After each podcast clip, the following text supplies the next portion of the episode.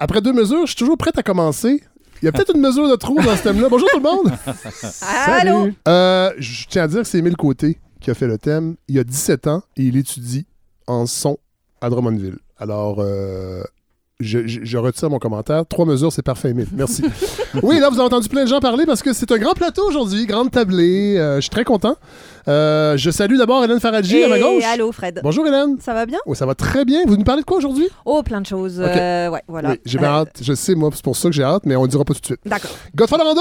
Salut Fred. Hey, ça fait longtemps qu'on vous a pas entendu. Ben oui, c'est vrai, j'étais perdu, je errais et là, ça y est, j'ai- trouvé l'adresse finalement. Ben oui. Oui. C'est bien le fun. Là, je prends le nom de vos invités et leur numéro de téléphone parce qu'on risque d'être un événement de super propagation, là, j'imagine. On est cinq personnes dans une pièce avec des fenêtres fermées. Euh. Désolé hein, de casser la vitre. Ben, j'ai- quelque chose à vous dire à ce sujet-là, mais avant ça, je veux saluer euh, notre invité aujourd'hui.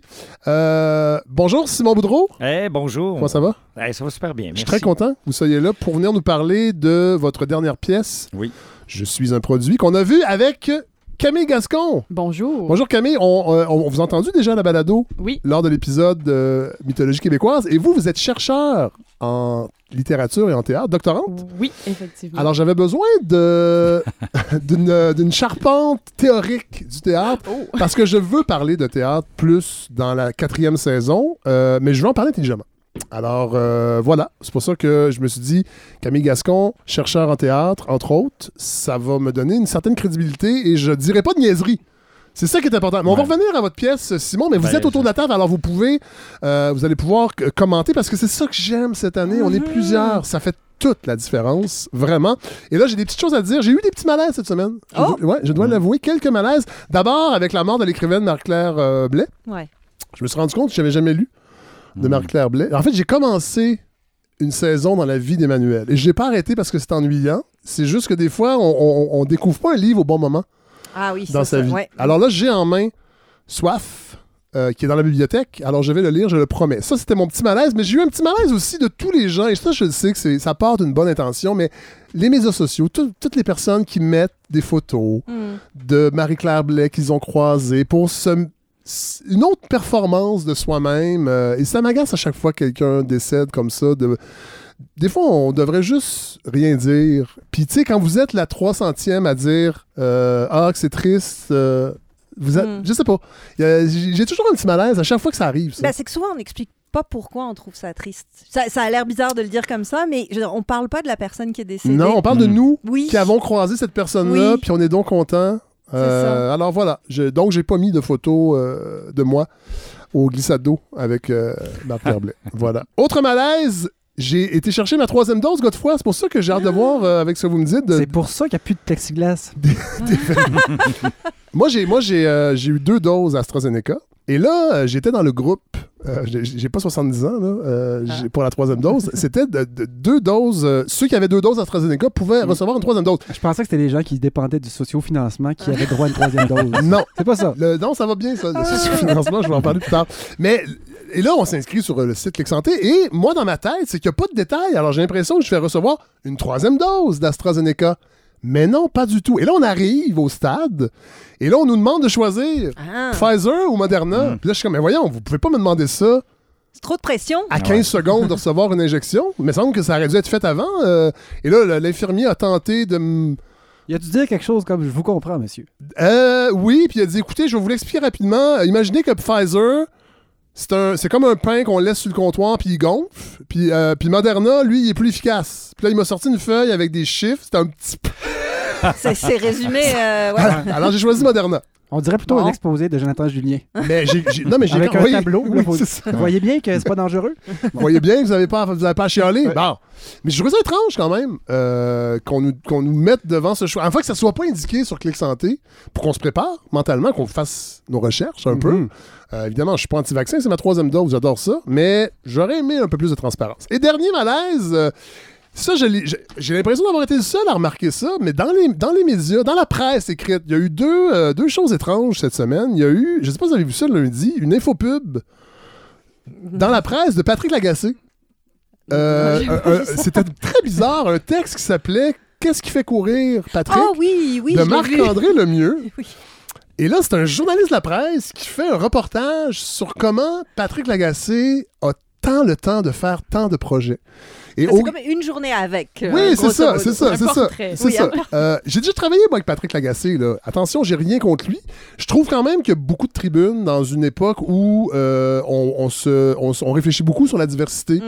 euh, à l'écran, dans des séries de fiction. D'ailleurs, Simon, on va en parler un peu parce que votre pièce aborde Oui, un, un petit peu, peu, oui, cette oui, quand idée-là. Mais en information, puis j'avais accueilli euh, l'an dernier Michael Bergeron, le journaliste, qui a écrit un livre là-dessus pour dire comment c'est important la diversité de points de vue en information, puis qu'on donne toujours des projets aux mêmes personnes. Et là, je trouvais ça quand même assez étonnant que la presse fasse un, un, infopub. En fait, c'est un public reportage. Ils auraient dû mettre ça dans la section extra. Et là, on apprend que pourquoi il travaille tant que ça, ben, c'est parce qu'il aime ça. Puis ça lui fait du bien. Parce qu'il n'y a pas de hobby. Lui, son hobby, c'est de travailler beaucoup. Alors, Sa passion, c'est l'excellence. oui, alors il n'y a pas vraiment de problème à ce qu'il soit partout. Ah ouais. Parce qu'il aime ça. Moi, je suis rassuré. Bon. Puis il est bien là-dedans. Alors, c'était vraiment, euh, c'était, c'était vraiment particulier. Euh, à un moment donné, même, il y a une anecdote. En 2002, il était aux îles, il était en, en vacances aux îles turques et euh, Caïcos. Et là, euh, il y a Eric Lapointe qui est, qui est arrêté en République dominicaine. Alors, il a, il a, il a loué un Cessna, puis il est allé en République Ben faire oui. un reportage sur Eric qu'il a envoyé sur son cellulaire pendant ses vacances. C'est quand même touchant. Euh, et il y a Marie-France Bazot aussi qui dit Moi, je pensais qu'il y avait un gros ego. C'est vrai que ça prend beaucoup d'ego, mais j- je l'ai rencontré, puis je travaille avec, puis il est très gentil. Fait que j'ai trouvé ça le fun. Marie-France qui est venue euh, nous Oui. dire qu'il y avait trop de gens pareils Pareil. dans les médias. fait que je trouve ça, tout ça très drôle. Et en passant, je vais fermer une parenthèse parce qu'encore cette semaine, c'est pour ça que j'en parle un petit peu, là, encore cette semaine, euh, il y a des gens qui pensent que moi et Marie-France Bazot avons eu une aventure. Oh. Ça fait, ça fait des années. Je, sais que je fais pas beaucoup de patinage, mais ça fait des années que des gens, même pas du milieu, me disent ça. Alors j'aimerais fermer la parenthèse, ce n'est jamais arrivé. Sachez-le. Bon, voilà, c'est Et je dit. sais pas qui part ces rumeurs-là et à qui ça profite. Je sais pas qui ça intéresse non plus. Non, mais euh, Ben, Ben, parce que- dirais que c'est bien Patrick. Patrick Lagacé dans un temps mort. Non, je pense pas. Je pense pas. Mais c'est juste. Non, pour vrai, c'est Hélène, ça me gosse. C'est pour ça que si ça, si ça avait cessé, qu'on me le dise, mais là, c'est parce que ça continue, ça fait. Ça doit faire six ans que ça existe, là, ces rumeurs-là. Alors voilà, je voulais. Je profitais du public reportage. euh, pour dire que voilà, il n'est jamais rien arrivé avec moi et Marie-France. Et quand c'est arrivé, c'était professionnel. C'est-à-dire Ah, on a, bon, on a ben, co-animé chalet, quoi. quelque chose ensemble. voilà. Alors, euh, et il y, a y a une autre petit malaise aussi que j'ai euh, que j'ai ressenti dans le devoir. Puis ça, je termine avec ça parce que c'est en lien avec l'épisode prochain. Stéphane Baillargeon était à Paris et a rencontré Mathieu Bock-Côté, qui il paraît est rendu une vedette là-bas. Mhm. Euh, il il, il, chronique sur plusieurs émissions de télé du groupe de Vincent Bolloré, le groupe Vivendi, qui est un Mhm. groupe plus qu'à droite, Oh oui, oui, oui. extrême droite. Bah, pas, pas officiellement avoué, mais. Ouais, euh, avec une belle photo voilà. euh, lignifiante de Mathieu, très franco-français. euh, et, euh, et il trouvait que le portrait d'Éric Zemmour que les médias en font est délirant, qui est pas si pire que ça. Je sais pas si vous avez vu la vidéo d'Éric Zemmour, Oh mon Dieu. mais on n'a pas besoin de délirer. Éric le fait très bien lui-même et ça sera la- le sujet de la chronique de Mathieu Bellé la semaine prochaine. Euh, il va rebondir sur cette vidéo-là j'ai pour parler. hâte. Bon, voilà, c'est pour ça que je voulais terminer avec ça. Et sinon, je salue tout le monde dans le milieu euh, québécois, des gens connus. Oui. Euh, voilà, j'ai rien contre vous, mais cessez les mauvaises rumeurs. Voilà, alors, petit mot sur la campagne de financement qui bat son plein. 62 ça, ça va très bien. Et là, j'ai envoyé la fameuse vidéo aux gens qui avaient donné l'an dernier. Le ménage des listes est fait. Cessez de m'écrire. Plein de gens m'offrent leur aide parce que j'ai l'air de faire pitié, mais je fais pas pitié. Là. Tout va très bien. Et aussi, j'en ai pas parlé encore, mais je pense que c'est dans deux semaines. faut que je vois avec Larry, mais nous allons diffuser une entrevue avec Guy Rocher parce que j'ai eu la chance d'interviewer la semaine dernière Guy Rocher. Wow. J'ai eu un appel vendredi pour dire Monsieur Rocher serait prêt demain à vous donner une entrevue. Et avec Pierre Duchesne, son biographe, qui est venu ici. Et on avait M. Rocher au téléphone parce qu'il était trop fatigué Ben oui. pour euh, venir ici. Euh, et vous allez voir, c'est fascinant. Vraiment, euh, je suis très heureux que. En fait, ça, c'est une autre euh, bouteille que j'ai lancée. Et euh, je suis toujours étonné que les gens disent oui, mais il a, il a dit oui. Puis il donne pas tant d'entrevues, là, M. Rocher, parce qu'il a 97 ans. Et euh, 1h20 environ. Un parcours extraordinaire. Donc, ça sera diffusé le 18 décembre. Le, le dernier épisode avant les vacances de Noël. Voilà, alors je voulais le dire. Et là, on va tout de suite. euh, euh, on va aller rejoindre Hélène Faradji.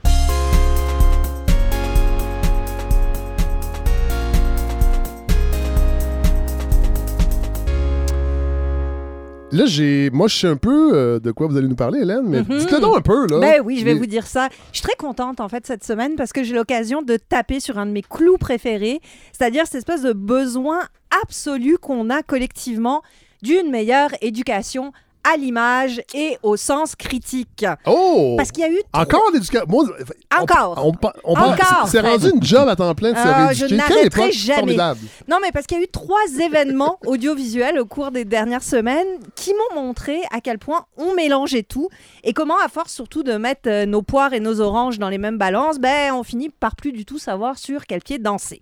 Donc, je me suis dit qu'on allait reprendre tout ça patiemment ensemble. On commence le 26 novembre dernier. Sort en salle le film Aline. Oui. Le film commence par un carton noir où c'est écrit Ceci est une fiction inspirée de la vie de Céline avec de l'imagination. Une mise en garde, une mise en garde apparemment complètement inutile parce que du côté de la famille Dion, vous le savez, on a hurlé au crime de l'aise diva en disant que le portrait de la famille n'était pas assez flatteur, qu'il n'y avait pas eu assez de recherche, qu'il y, a- qu'il y avait trop d'erreurs factuelles et euh, d'inventions et que la famille avait l'air d'une gang de bougons et Céline d'une nounoune. Je vous laisse à vos bruits de criquet euh, respectifs. Bon, deuxième cas J'ai pas vu d'étude. le film, c'est pour ça que je ne prononce pas Non, euh, sur la nounounerie de Céline. Deuxième cas d'étude, qui est sorti aussi euh, la même semaine, c'est House of Gucci de Ridley Scott, qui lui nous raconte l'arrivée à la tête de la maison Gucci de Maurizio et euh, comment sa femme, qu'il épouse avant même qu'il devienne l'incarnation du luxe, hein, il va même abandonner toute sa richesse pour elle, mais finalement elle va devenir une parvenue euh, terrible et va organiser son assassinat Oh! en 1995, là encore, hein, une histoire complètement vraie, mais que Ridley Scott a voulu traiter comme une espèce d'opéra du grotesque, de la décadence, en oubliant de diriger ses acteurs. Ça arrive à Est-ce tout que Sylvain. Marcel joue aussi dans Gucci? Non, malheureusement, non, mais il y a beaucoup, beaucoup de gens, dont Lady Gaga. Ah! Es-tu Les- bonne? C'est-tu une bonne actrice? Non. Lady Gaga qui euh, a un accent russe de nouvelle riche alors qu'elle est censée être la bella ragazza. On va l'écouter parce que c'est c'est quand même plaisant. Gucci. It was a name that sounded so sweet, so seductive. Come, meet the family. Hey everybody, this is Patricia, and this is my family. They had it all wealth, style, power. Who wouldn't care for that?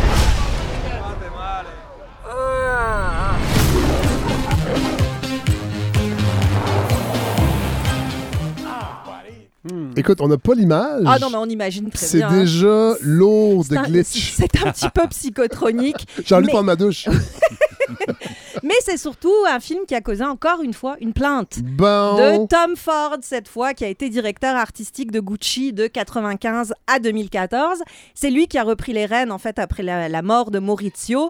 C'est lui qui a fait en sorte que la maison, qui était familiale, échappe à tout contrôle Oh. italien et devienne propriété d'un conglomérat français, Ah, tiens, Kering, de Monsieur Pinault. Et il a aussi été ce héros de ce qu'on a appelé le porno chic hein, dans la mode. Ah ouais. Donc, dans un essai pour Airmail, qui est un média que je connaissais pas du tout, euh, qui a peut-être inventé aussi, euh, il décrit le film comme un ouragan qui l'a fait rire alors que ce n'était pas supposé, que les performances de Al Pacino en Aldo et de Jared Leto en Paolo lui ont fait penser à un sketch de SNL, mais surtout il insiste lui aussi pour dire non, non, non, ce n'était pas comme ça dans la vraie vie, ma relation avec Maurizio n'était pas comme dans le film, et d'ailleurs ça va même beaucoup plus loin que dans le cas d'Aline parce que la maison Gucci elle-même a renié le film et menace de faire un procès à Ridley Scott. Oh! Donc ça va quand même un petit peu plus loin. Mais là, il y a des questions de gros sous qu'il n'y a Oui. peut-être pas dans Aline. Bon. Non, voilà. Donc pour l'instant, on est à 2-0 dans euh, le réel contre la Ouais. fiction. hein. Mais c'est là qu'arrive le troisième exemple, qui est lui aussi disponible depuis la fin de semaine dernière. C'est sur Disney ⁇ et cette fois, c'est Get Back. Ah, ben oui. Get Oh. Back, la fameuse série documentaire sur l'enregistrement du dernier album des Beatles, basée sur des enregistrements d'époque, euh, donc de 69. On a 60 heures de vidéo, 150 heures d'audio. Ça dure quasiment 3 fois 3 heures. Hein, ah ouais. euh, c'est réalisé par Peter Jackson. Donc c'est comme Lord of the Rings, mais avec plus de obladi oblada, puis moins d'anneaux. C'est pour vous situer Mais un beaucoup, peu. beaucoup de précieux. Beaucoup, beaucoup de précieux. Euh, bon, là, évidemment, aucune plainte. Non, hein. ils sont tous morts. Et ils sont tous morts. Puis l'équipe des, euh, toute l'équipe des Beatles ont donné évidemment Ouais. leur accord en amont. En fait, ils sont tous morts et Ringo. C'est pas gentil. C'est pas gentil. Bon, bon, bon. Euh, donc, évidemment, il fallait que ce soit dessiné en amont. hein. Oui, ils, oui. ils auraient pas pu utiliser tout ça si ça avait pas, si ça avait heurté qui que ce soit. Le seul truc qu'on a appris, c'est que Disney Plus euh, a en fait demandé à Peter Jackson et à l'équipe des Beatles que la série soit exempte de tout sacre. Non. Oui, mais heureusement, Peter Jackson a dit ben là, ben là, franchement. Puis il a eu raison parce que quand on regarde euh, cette, euh, cette. Bon, j'ai juste regardé le premier épisode, parce que Oui. ça dure 10 000 heures. hein. Oui, oui. Euh, Fait que, mais je me suis quand même. J'ai une C'est assez pour, bonne pour- idée. c'est- pour les. euh, c'est niché quand Oui, même. oui, c'est pour très, très, très les fans. Ouais. Mais il y a quand même un certain nombre de sacs. Oui. Puis si on les avait enlevés, ça aurait probablement enlevé euh, quelques intérêts en à ça ce a enlevé du réel. ça aurait enlevé du réel. On y arrive, on y arrive. Mais ce qui compte dans Get Back, c'est l'effet immersif. Oui. Hein, parce qu'il y a un petit début où on nous résume très, très rapidement leur carrière.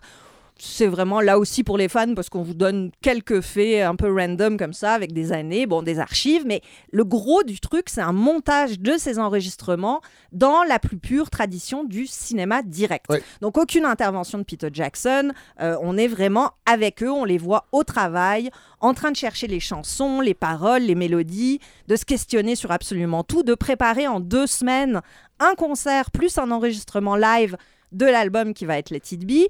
Donc pas d'histoire, pas de Ouais. narration comme dans Aline ou House of Gucci, mais une plongée au cœur même de comment ils créent ensemble avec Yoko Ono constamment perchée sur le- sur l'épaule de John. C'est assez drôle, elle est vraiment constamment dans le décor. Ouais. Elle est juste assise, puis elle fait rien.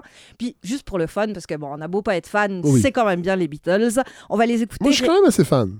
Plus Ah que les Rolling Stones, au, oui. au point de rega- regarder. Euh, ouais, dans le temps des fêtes, oui, je vais, je vais le faire probablement. ben, on en- Ouais. on en en fait, je suis curieux. Je sais pas si je suis assez fan pour tout regarder, mais c'est sûr que je vais vouloir le bah, voir. c'est- c'est 9 heures de votre temps. Ouais. Euh, Voulez-vous euh, une belle tranche de candeur? Attendez, on va, aller, on va aller écouter un extrait, je pense, avant. Oui, on va, on va juste les écouter répéter Don't Let Me Down avec John Kamal à la voix. Don't let me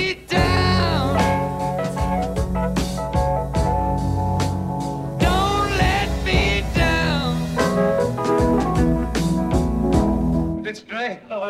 You're giving us a lift, Bill. Oh, We've been doing this for days, you know. Weeks. Just choking. My voice is choking. I just wish I had yesterday's voice for today's backing. I was swinging yesterday. Voice wise, that is. I've just gone over the top. Fait que Intéressant. hier, il avait de la voix, aujourd'hui, il n'en a pas. Cela dit, euh, Godefroy, voulez-vous y aller Oui. avec votre anecdote de candeur? Est-ce que Paul McCartney est mort? Mais non. Bon, vous m'avez eu. Non, mais puis Simon, j'ai envie de vous entendre là-dessus parce que vous êtes créateur, mais oui, c'est intéressant de voir euh, un documentaire comme ça sur la création. Mais moi, en tant que fan, je me demande si c'est pas mieux d'avoir le produit fini. Puis jusqu'à quel point il n'y a, pas d'intrusion un peu dans le processus créatif quand on produit un type de document comme documentaire comme ça? Ben, je, je pense pas qu'il y ait une intrusion parce que, comme il semble, comme fan ou comme spectateur, on aime ça, avoir accès euh, au processus créatif. Ça donne euh, une espèce de. On a l'impression d'a- d'avoir accès à quelque chose d'unique tout Ouais. seul. tu sais.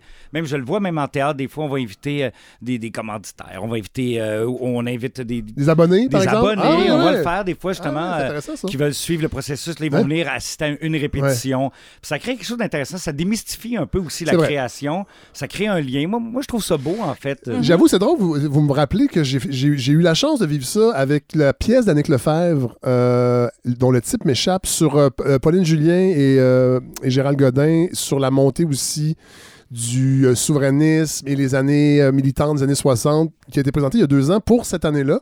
Et j'avais vu, c'était même pas une générale, c'était presque une générale. Donc, dans une salle de répète, Ouais. et c'était c'était vraiment une, une expérience. J'étais très heureux parce que il n'y avait pas l'artifice des décors, il n'y avait Non, pas il y avait l'artifice. rien. On y avait avec le texte Ouais. et Puis le, jeu. Exact. Puis C'est ça, ça c'était une autre façon. Oui, mais ça, c'est beau quand on le fait devant du spectacle vivant. Mais quand on Ah oui, filme, voilà, ça devient une autre Mm. affaire. Ah oui. Parce que les trois, tro- les trois euh, œuvres dont je vous parle, ben, chacune pose la question de ce fameux réalisme. Ouais. Hein, Aline et House of Gucci parce qu'on les accuse de ne pas l'être. Ouais. Et Get Back ben, parce qu'elles semblent l'être quasi entièrement. Et là, je pense qu'il faut remettre pas mal de petites choses à plat. D'abord, cette espèce de malentendu qu'il y a autour du réalisme au cinéma. Oui. Quand on a commencé à s'intéresser aux images et à comment les analyser, André Bazin, qui est un des plus grands critiques de l'histoire du cinéma, a pondu un texte qui est devenu une référence. Le texte s'appelle Ontologie de l'image cinématographique. En gros, ce qu'il disait là-dedans, c'est que l'image de cinéma, elle est ontologiquement réaliste, parce qu'elle est intimement liée au réel. Elle le capte mieux que n'importe quel autre art. Elle est réaliste par essence. Parce que quand vous filmez, ce qui est imprimé sur la pellicule, ben, c'est bel et bien Ouais, le ouais, réel, ouais, ça c'est sûr. Et ce texte qui est fondateur de toute la pensée sur le cinéma, puis même de comment on envisage le cinéma encore aujourd'hui, il a un peu été dévoyé parce qu'il a été compris comme si le cinéma devait Ah, être ouais, ouais, réaliste. ouais, ouais. C'est pas le cas. Bazin, ce qu'il disait, c'est que l'image de cinéma, contrairement à la peinture ou à la photo, ben, elle est par sa nature réaliste, mais pas parce que le cinéma est réaliste. C'est Ah, pas la même chose. Il faut pas oublier aussi que c'est un texte des années 50 et qui donc n'imaginait pas toutes les possibilités qu'on aurait aujourd'hui d'entièrement créer des images, du deepfake au CGI. hein. ouais. Aujourd'hui, on n'est même plus lié à ce réalisme-là. En fait, ce qu'il disait Bazin, c'est que la nature de l'image cinéma est, est réaliste, mais elle ne peut créer qu'une impression de réalisme.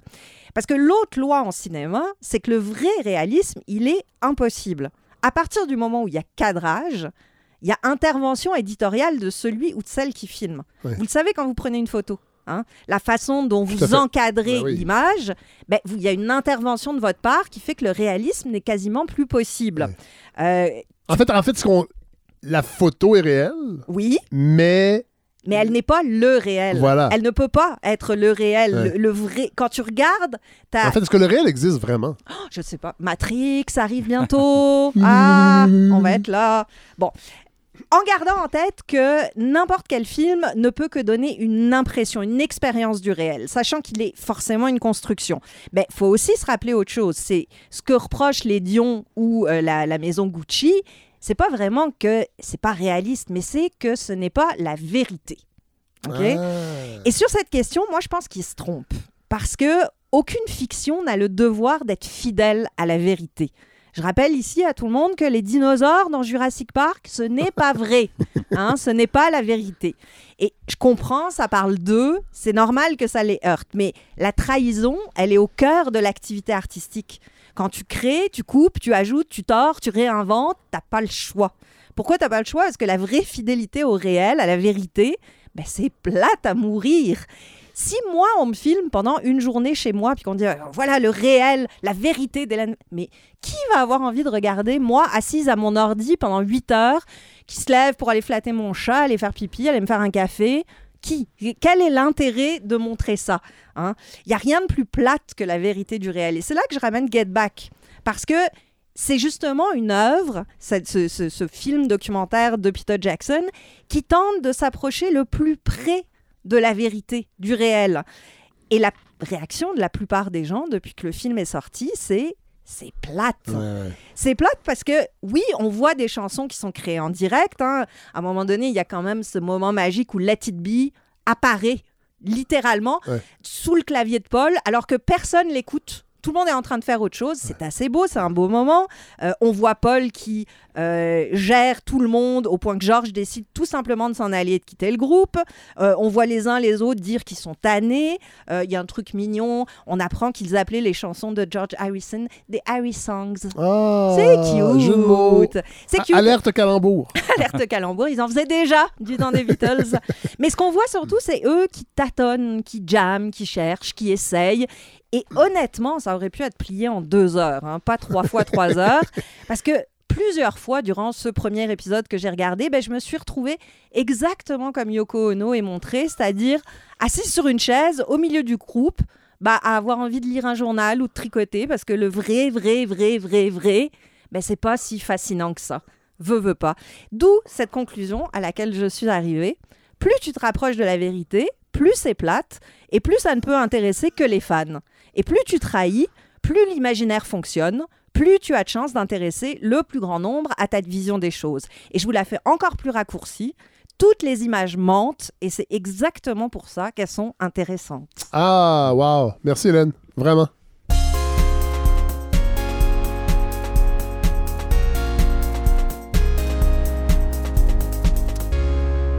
Avant d'aller retrouver Godefroy, je tiens à dire que je me suis senti comme Yoko Ono euh, le soir que je suis allé voir James Bond.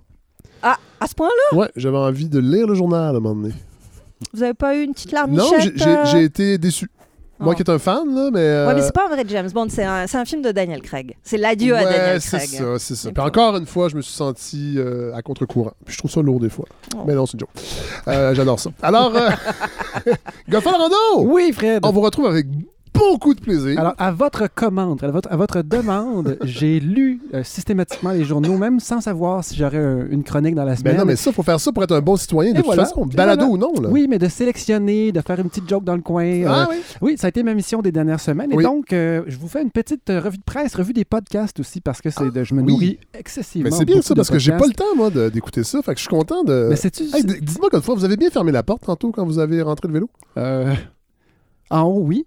Non, en bas? Et la porte extérieure, oui. La porte intérieure, non.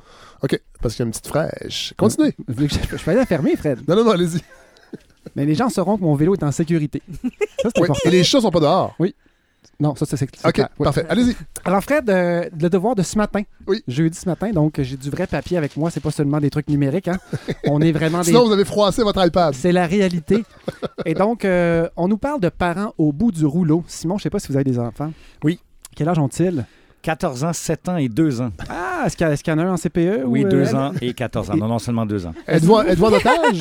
Ben oui, je suis en otage, bien sûr. CPE de- syndiqué, donc de- euh, en oui, grève? En grève, exact. Alors, vous faites partie des gens, peut-être, de- euh, dont on a parlé dans le devoir d'aujourd'hui, jeudi, euh, parents au bout du rouleau, Oui. entre les classes du primaire fermées à cause d'un cas, euh, les tests de dépistage, la, la journée à prendre en congé pour soi-même ou pour ses Ouais. enfants, et finalement, le socialisme qui nous rattrape, Oui. des grèves, des grèves générales illimitées. Euh, moi, je suis, j'ai jamais travaillé dans un CPE syndiqué. Et Ah donc, euh, c'est quelque chose que je ne connais pas. Par contre, la- la- je connais bien la lutte des éducatrices. Ben oui. Euh, Ben oui. Et puis, euh, donc, Et, c'est- et, et, et de tout le personnel qui entoure les Exactement. éducatrices. Et là- et là, Parce que je- c'est ça la question. Oui, là. tout à fait. Et là, j'ai pas envie d'entrer en profondeur Non. dans ce dossier-là. Tout ce que j'ai envie de dire, c'est que bon, il y a 43 000 enfants en ce moment qui n'ont pas de service de garde. Ouais. Ajouter à ça tous les autres problèmes auxquels les Donc, parents pas sont... en grève, ils en ont pas. Non, non, ils sont en, ils sont en grève et ne peuvent, ils ont plus accès. Ils ont perdu l'accès à cause de la grève. Il y a la CSQ aussi qui a son, mangra- son mandat, mandat de grève en main. Oui. Euh, J'avais simplement envie de, de répéter quelque chose. Euh, j'ai connu le travail des éducatrices. J'ai été éducateur longtemps. Là, je Oui. travaille avec eux maintenant comme gestionnaire. C'est Oui. un métier qui est difficile. C'est un métier qui est vraiment, vraiment extraordinairement gratifiant à cause, à cause de- du rapport avec les enfants, à cause Oui. de la subtilité. Mais c'est un défi qui est tout en finesse. Euh, on ne met plus les enfants dans le coin, on les sort plus du local parce qu'on est fâché, alors que c'est ce qui se faisait il y a Oui. 20 ans, il y a Oui. 25 ans. Et là, euh, en ce moment, on a besoin de professionnels, on a besoin de gens sérieux qui ont de la nuance, pas seulement des gens autoritaires. Quand les gens nous parlent de, ben voyons donc, ça- t'as pas besoin d'une formation pour être éducatrice, voyons donc. on C'est a- des gardiennes. c'est des gardiennes. Il y a vraiment beaucoup de gens qui pensent. C'est Ben vrai. Fred. Si tout ce que vous voulez, c'est un parking. Si vous voulez, si tout ce que vous voulez, c'est un endroit pour vous permettre d'aller travailler, ce qui est pas, ce qui est pas niaiseux. Non, non. Et si vous êtes dans une famille où les choses vont plutôt bien, que vous ne faites pas partie des gens vulnérables, effectivement, le Québec pourrait s'en sortir avec des garderies de mo- moyenne qualité. On, a, un- on a un premier ministre qui veut qu'on soit fier. hein. Oui. ah. Fier de toutes sortes de choses. Je ne parle pas ici du retour d'une équipe sportive dans une ville Non. ou d'un méga projet de tunnel. Je parle simplement d'être fier Pour que l'équipe arrive. et lui à Québec. acco- accorde beaucoup d'importance à l'éducation, Oui. mais il faut, faut, comprendre aujourd'hui, je pense que c'est assez clair. Puis je me suis penché là-dessus cet été dans mon, mon épisode Oui, spécial sur le vrai. CPE, à quel point le, le temps avant l'école est prioritaire, surtout, surtout avec les familles plus vulnérables, Oui. et qu'il y en a vraiment beaucoup Au des Québec, familles vulnérables beaucoup, au Québec, des familles euh, dont les besoins sont de toutes sortes, et ça prend des éducatrices qualifiées. Et là, il faut comprendre une chose. Je l'ai vu, moi, Fred, des éducatrices vraiment compétentes travailler et en même temps étudier. Oui. Et là, maintenant, là, il y en a beaucoup qui ont fini d'étudier, puis ils sont prêts à faire un move, puis là, ils quittent. Oui. Des éducatrices qui ont 30 ans, 32 ans, 33 ans, 40 ans, et qui changent de domaine. Parce qu'ils sont écœurés. Et en même temps, les cohortes d'édu- d'éducatrices cégepiennes Oui. sont vides. Oui. Sont vides. Oui. Ça, c'est depuis les années libérales. C'est le fait qu'on a désintéressé vraiment les Ben gens de cette profession-là.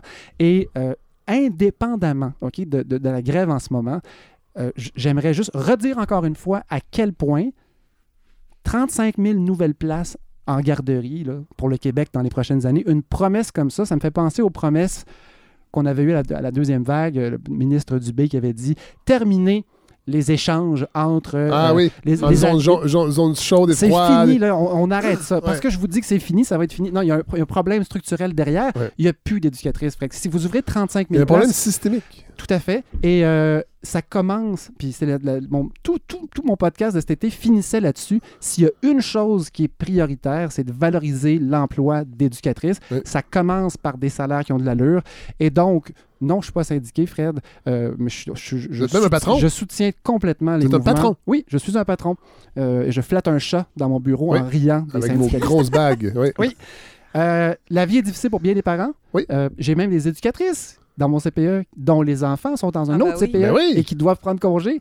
Et là, je leur dis, est-ce que vous vous tournez vers vos politiciens pour qu'ils sachent, qu'ils savent Ouais. que à la fois vous êtes plus capable, mais à la fois vous voulez que les éducatrices aient ce qu'ils méritent, Ouais. ce qu'elles méritent. Ouais. Et donc, j'invite tout le monde qui est à bout à prendre le téléphone, à écrire pour montrer que oui, on est derrière Ouais. les éducatrices et que peu importe cette raison de la grève, là, que- qu'on soit rendu aux employés de soutien ou Ouais. pas, mettre ça en haut de la liste, il n'y aura rien de sérieux au Québec en éducation tant qu'on n'aura pas un réseau solidifié et ça passe par des professionnels. Il n'y a pas de CPE, il n'y a pas de service de qualité sans des éducatrices de qualité. Bravo, God. Voilà. C'était Bravo, clair. bravo Fred aux Clair et éducatrices. senti. Oui, oui, mais c'est quand même, vous le répétez, Ouais. c'est bien.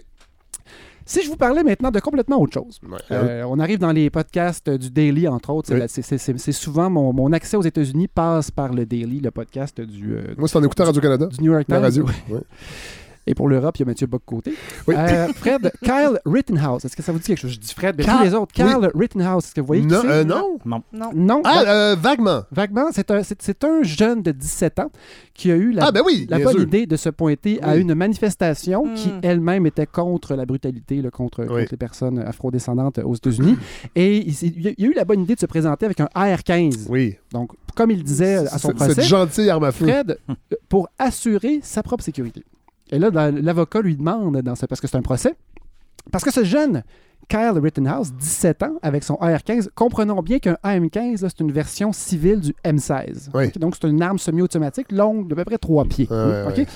Donc, on se rend, une- on- et, et on se rend là-bas. Oui. Et là, ça se met à barder un petit peu. Et il y a un monsieur un peu spécial qui se met à faire des bêtises, qui crie et euh, s'approche de façon menaçante avec un sac de papier dans sa main.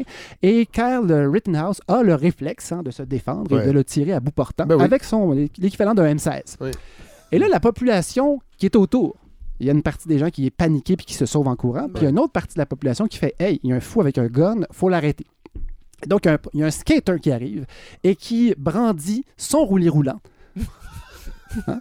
Ça sonne pas très. Non, ça sonne Ça pas, sonne pas euh, dangereux. Ça non? dépend. Non. Ben voilà. Je- alors, est je en métal je et faire- affûté. je vais faire comme un avocat de, la, un, ad- un avocat de, de la défense, l'avocat de M. Rittenhouse. Et euh, c'est un skateboard, Fred. C'était pas un roulis roulant. Et donc, c'est beaucoup plus menaçant. Bref, euh, le gars menace l'homme armé avec un skate Oui. et l'homme armé, en légitime défense, tire Ben le skateboard, le tue. Parce qu'il y a beaucoup Ah, de balles shit, dans ce. là-dessus, ah oui, le. Il y, a, Le tue. il y a beaucoup de balles dans ce fusil. Oui, et c'est assez simple à recharger, Ah il oui. paraît. Bon, Ceci dit, bien je fait. connais assez peu les armes à feu. Hein, euh, bon. Euh, pas du tout, en fait. Mais Vraiment non, pas. ça ne Fred- nous intéresse pas. Fred, un bachelor party de mon nouveau beau-frère, qui est plus mon nouveau beau-frère, mais Ouais. mon beau-frère américain, Oui. il y a quelques années, euh, c'était dans les plans là, d'aller tirer du gun. Ah, et, wow. et j'avais dit, Ça fait rêver. ça me tente pas ben ben. Genre, j'ai pas envie de savoir c'est quoi le, le sentiment du recul d'une arme à feu. ouais, ouais. Peu importe, Non, la- ça On est à la même pas. place. Ouais. Et euh, donc, bref, tue deux personnes et une troisième personne qui est, sur, qui est là-bas, qui est aussi un quelqu'un qui croit aux armes à feu, qui a lui-même son arme, qui est un paramédic et qui se dirige là, vers les bruits et se rend compte que quelqu'un avec une arme sort la sienne. Et donc, Kyle Ritt- Rittenhouse, encore une fois, menacé, le tire lui aussi, mais ne le tue pas. Ça c'est une des deux histoires. Alors, on s'en va en procès. Évidemment, Ritten- Rittenhouse est accusé de trois meurtres, de t- deux meurtres et euh, une attaque ayant causé des blessures. Et la défense de Rittenhouse, c'est légitime défense, dans les trois cas. Ouais. OK? Ouais. Là, j'entends cette histoire-là, je me dis, mais voyons. OK, ça se peut pas. Ça se peut juste pas que de- le fait de te promener avec une arme, t'es menaçant, tu fais peur aux gens, les gens ont envie de t'enlever ton fusil, mais là, c'est suffisant, ça, pour te défendre. Et quelqu'un qui essaie de te prendre ton fusil, Fred, t'es en... le, le gars disait en cours, Comme un policier, j'ai eu peur de mourir. Ouais, ouais, pauvre Pete. Et donc, il a tiré euh, à bout portant dans deux personnes. Hmm. Première histoire. Je vous épargne même les, les- les verdicts. Oui. Vous vous en peut-être, mais bon, euh, c'est pas tout le monde qui est au courant de ça. L'autre histoire, c'est l'histoire de Ar- Ahmad, Ahmad Arbery, qui est un, un afro-descendant euh, aux États-Unis, en Georgie, qui, euh, oui, qui courait dans Oui. la rue et qui, euh, selon finalement ce qu'on comprend, c'est que c'est c'est un jogger mal équipé, mais Oui. gars qui courait souvent, et il est entré dans une maison en construction. Ouais, ça, c'est. euh, on avait vaguement parlé à la balado Ben, il y a deux ans. Le jugement est sorti Non, là, l'an dernier. en novembre. Oui, Le vingt- oui. 24 novembre, je crois, le jugement est tombé. Dans cette histoire-là est, complète- est vraiment très triste. là. C'est-. C'est extraordinaire. C'est le gars courait, euh, il est rentré dans une maison, un voisin C'est l'a une vu. maison en rénovation? Oui, c'est ça, en C'est ça. construction. Sais, Dans le fond, il n'y a comme pas de porte, tu peux c'est ça, rentrer. c'est ça. Et il est allé se réchauffer, on ne saura pas. Peut-être qu'il y avait des vilaines On ne le sait pas. Ouais. Mais l'histoire, c'est qu'il est sorti, il a Ouais. commencé à courir et il y a trois personnes du voisinage Ouais. qui sont sorties armées en pick-up. En fait, un fils et son père. Oui, et, un, et une troisième personne qui l'ont poursuivi en pick-up, armé, et lui est à course. Il court, poursuivi par un pick-up. Je vous fais un résumé grossier, là, mais finalement, ils réussissent à le coincer en souricière. Il sort. À un moment donné, il y a un face-à-face. Il est avec trois blancs. Il est, il est noir en Georgie. Ouais. Et, je suis pas dans sa tête, là, mais il fait un geste vers le fusil d'un des, un des Ouais. hommes. Et l'homme le tire Ouais. et le tue. Et qu'est-ce qu'on qu'est-ce qu'on brandit comme défense? La Légitime la défense. légitime défense. Ouais. Alors, j'ai même pas besoin de connaître, moi, la fin de ces deux procès-là pour vous dire si vous aviez besoin d'une illustration plus concrète. Tu sais, on dit si, si, si tu te fais attaquer et que ça, ça donne que tu as une arme et que tu réagis avec ton arme, ben, il y a des chances que ton arme se, se- se retourne contre toi, que ton agresseur s'en serve. Là, dans ce cas-là, simplement d'avoir des fusils en circulation fait que ben, il y a des gens qui, quand ils se sentent menacés, ils vont pas courir, ils vont tirer une balle. Tout à fait. Euh, si vous avez besoin d'un autre argument pour vous dire que fusil égale pas bon, ben, je vous invite à en chercher. Ouais. Moi, j'ai j'ai eu un choc à ce moment-là. J'avais pas réalisé, Ouais. moi, qu'une personne armée pouvait se sentir menacée Ouais. et tirer une première personne et ensuite en tirer une deuxième qui essaie de l'arrêter, puis une troisième. Et savez-vous, c'est quoi l'histoire là-dedans? Celui qui se sauvait en courant des trois pick-up, qui est décédé, les trois hommes blancs ont été trouvés coupables. Dans Mm. ce cas-là, ils n'ont pas réussi à plaider euh, la légitime défense. Mais- Par contre, dans le cas Ouais, de Carl. Rittenhouse, Ouais. qui a tué, qui a tué- il a été acquitté. Ah Et a été invité par Donald Trump. Et c'est une, Ah, c'est maintenant une vedette Oui. de Ah la ouais. droite. Et j'avais lu un excellent article qui disait avant tout, c'est surtout un kid avec un gun. C'est rien d'un héros, ni pour la droite, ni un Il faut faire attention comment les médias décrivent ces Mhm. gens-là. hein. Des fois, c'est délirant et c'est pas si mal. Quand on dit, Ce Fred, qu'ils que, disent. quand on dit, Fred, que le, le Daily est parfois extraordinaire pour raconter des Ouais. histoires, c'est deux beaux exemples. J'ai été fasciné, mais j'ai été en même temps dégoûté. Ouais. Dégoûté, puis c'est quelque chose que- qui ne fait pas partie de notre quotidien. C'était au même moment où on, on entend parler quand même d'une hausse des crimes avec des armes à feu Oui. ici. Ouais. Oui. On n'est pas dans la même mentalité, mais ça vaut la peine de s'arrêter Tu sais, 30 le, le- secondes. le Thomas Trudel qui a été Oui. euh, Ouais. abattu, c'est mon garçon, le connaît. Mm. Ben, à cause de l'école, ben oui. Ben oui, parce Oui. qu'ils allaient à la même école, pas au même niveau. Et, et, euh, et- et- et- mon garçon va dans ces parcs-là. Mhm. Pour la première fois, j'ai réfléchi à tout ça. Parce que moi, j'ai tendance aussi à faire attention à l'enflure médiatique de ces... parce que c'est toujours spectaculaire quand Denis Coderre sort son cellulaire dans, un, dans un parc pour appeler la police pour régler les choses. là. Mhm.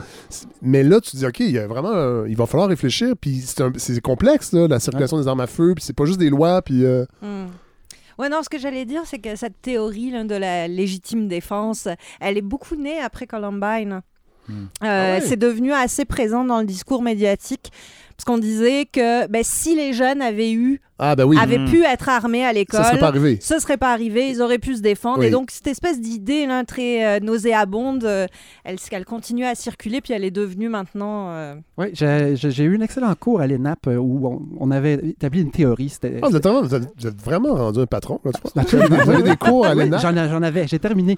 Mais euh, oui, un cours de RH à l'ENAP, c'était super- un cours particulièrement intér- vraiment intéressant avec euh, Dominique Morneau, un professeur génial. Il Oui. faut que je le nomme. Oui. Mais il disait en fait que quand on fait toujours la même chose, plus de une chose pour obtenir un changement et que ça marche pas et qu'on en met plus, c'est pas une bonne stratégie.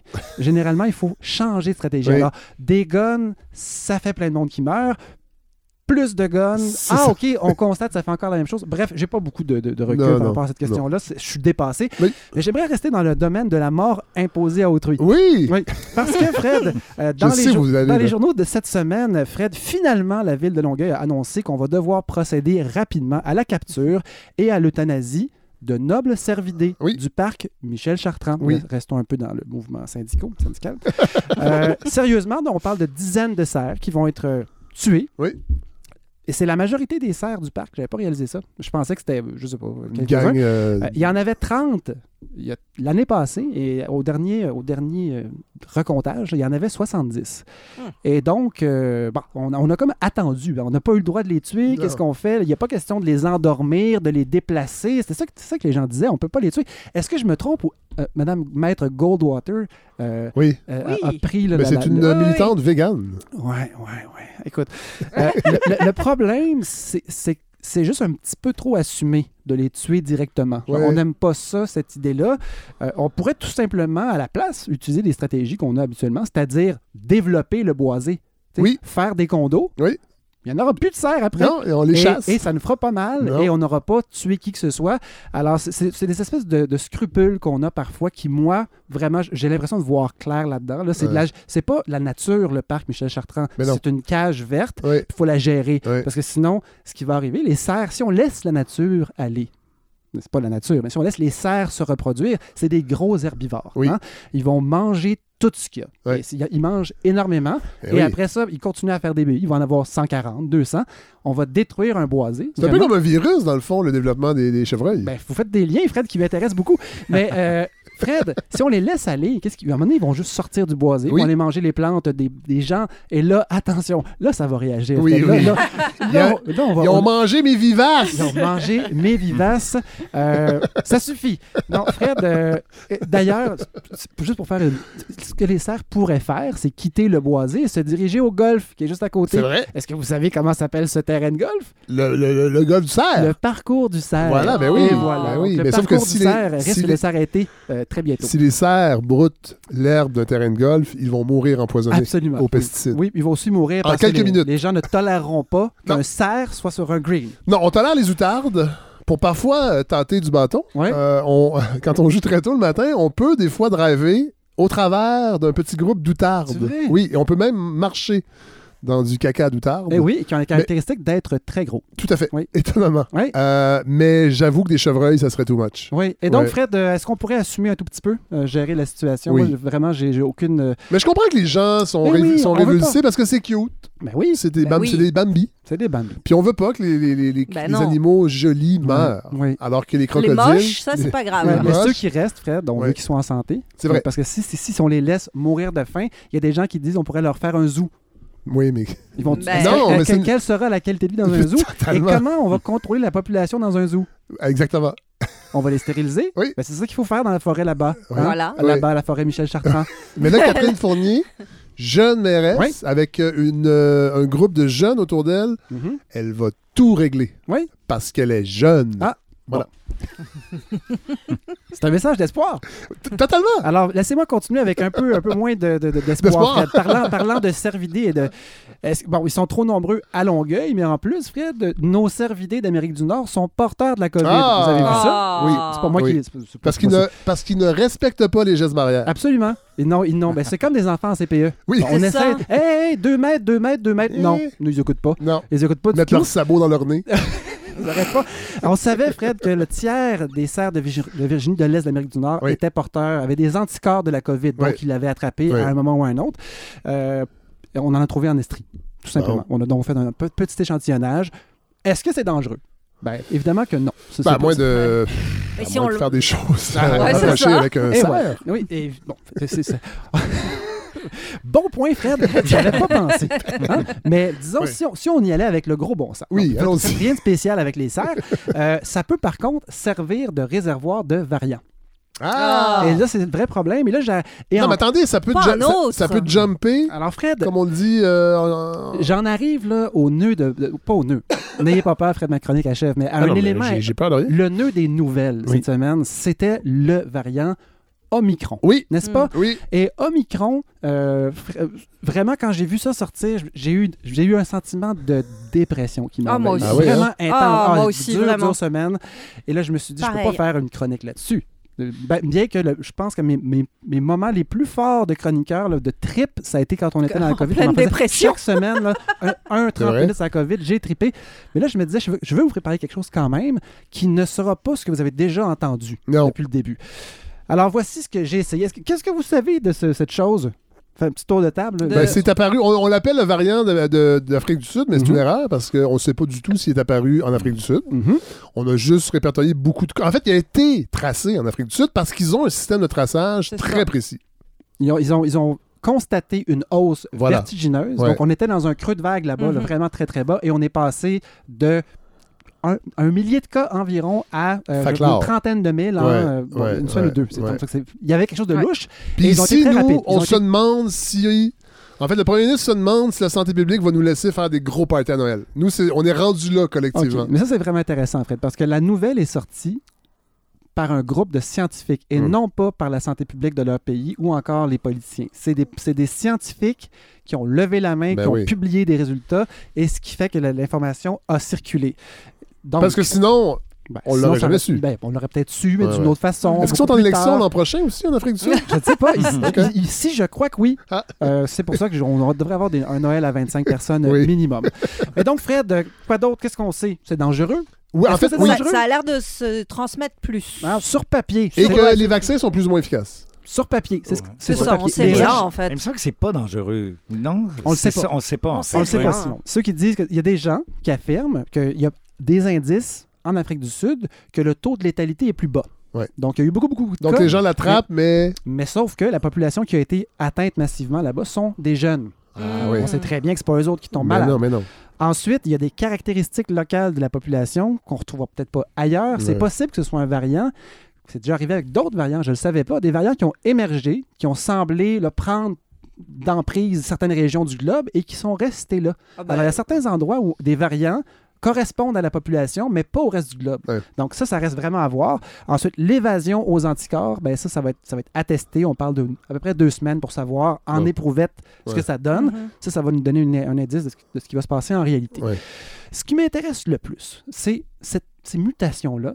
D'où viennent-ils? Parce que ce, ce virus, ce, ce variant Omicron, possède un nombre de mutations Impressionnant. Il y en a vraiment beaucoup, Oui. beaucoup plus. Oui, puis oui. tout autour de la pointe. Il est très agile. Ça, Oui. il, il est très, très dans l'air du temps. Il est agile. Oui, il serait pourrait être dans l'équipe de M. Fitzgibbon. Oui. On lui a- on- Et Il n'y a, Fred, pas monter. beaucoup d'éthique, ce virus-là. Alors, il est doublement bienvenu dans l'équipe de M. Fred, Fitzgibbon. Fred et les amis, euh, comment est-ce qu'un virus peut muter autant alors que c'est pas ça qu'on voit d'habitude? D'habitude, on voit une mutation, une Ben. deuxième. Voici. Euh, c'est possible que le virus ait muté tranquillement sans que les étapes intermédiaires aient été détectées. Donc, une petite mutation, une autre, une autre. Puis éventuellement, l'ensemble de ces mutations-là fait que, oups, euh, l'épidémiologie de cette- ce variant fait qu'il y a beaucoup plus de monde de malades. Oui. On le remarque. Et là, tout à coup, on remarque la trollée de mutations. Oui. Assez peu probable, selon ce que, ce que- selon ce que j'ai lu.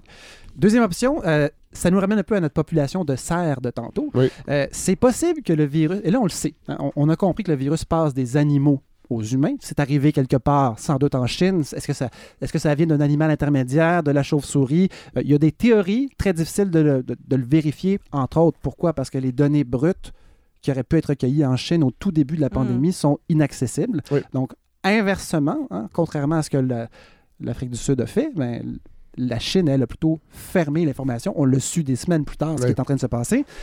Mais donc, on sait aussi que le virus peut passer de l'humain à des populations d'animaux. Notamment, il y a eu des cas de visons. Oui. Et donc, il y a eu des abattages de 18 millions de visons. Oui. euh, je crois que c'est au Danemark, Il y en a eu des Europe. tigres aussi. Il paraît qu'à Westmount, les gens pleuraient en voyant les visons être abattus comme ça. Oui, je pensais qu'ils Ouais. étaient. Bon, non, je, non, je- Non, parce qu'on ne peut pas faire de manteau avec. c'est- on- Je continue. je continue. Oui.